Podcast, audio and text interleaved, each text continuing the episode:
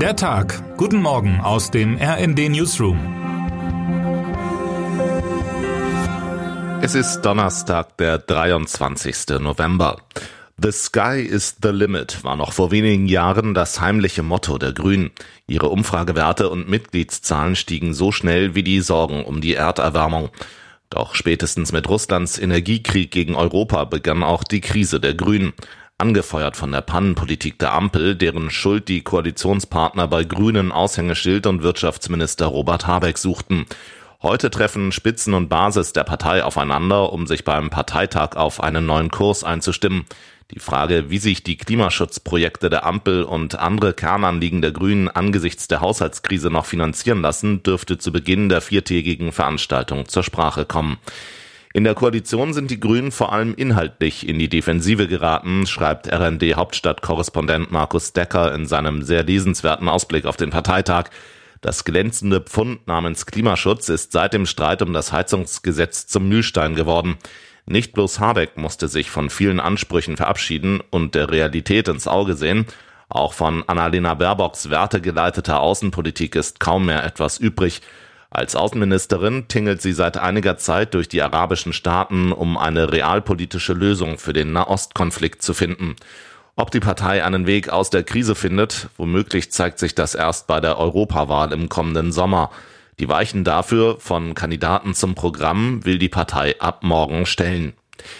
Während die Temperaturen in Kiew und vielen anderen ukrainischen Städten bereits unter dem Gefrierpunkt liegen, bereitet die russische Armee offenbar schwere Angriffswellen gegen die Energieversorgung der Ukraine vor. Das berichten der britische Geheimdienst und die staatliche Energieaufsichtsbehörde der Ukraine. Zwei Monate lang hat Russland Marschflugkörper für die Angriffe in diesem Winter gespart.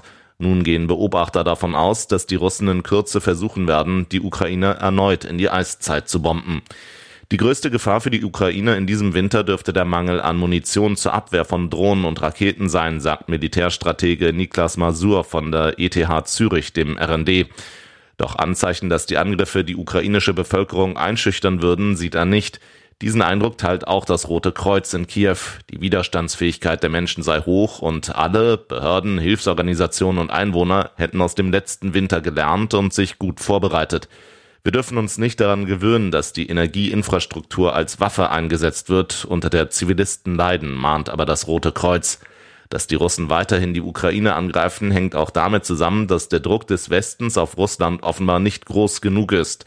Auch mehr als 20 Monate nach Beginn des Kriegs machen westliche Konzerne weiterhin Geschäfte in Russland. Dazu zählt auch der Milka-Konzern Mondelez, dessen Schokolade in Russland für den Durchschnittsbürger ein Grundnahrungsmittel ist, wie es in der Begründung heißt. Aktivistinnen und Aktivisten fordern nun einen Milka-Boykott. Seit Jahrzehnten erklärt der Brite Sir David Attenborough die große Welt im kleinen Wohnzimmer.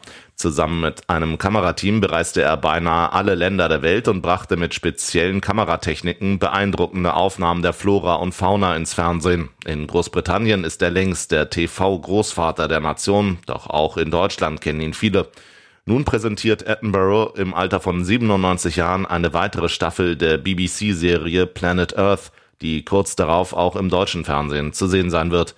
Die Aufnahmen faszinieren durch ihre Bilder und warnen vor den Folgen des Klimawandels, berichtet RND-Korrespondentin Susanne Ebner aus Großbritannien. Wer heute wichtig wird.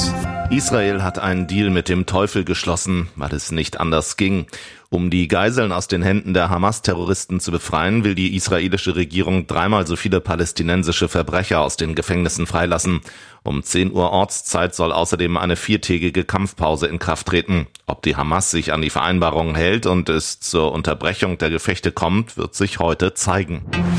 Und damit wünschen wir Ihnen einen guten Start in den Tag. Text Sven Christian Schulz, am Mikrofon Tim Britztrup. Mit rnd.de, der Webseite des Redaktionsnetzwerks Deutschland, halten wir Sie durchgehend auf dem neuesten Stand. Alle Artikel aus diesem Newsletter finden Sie immer auf rnd.de slash der Tag.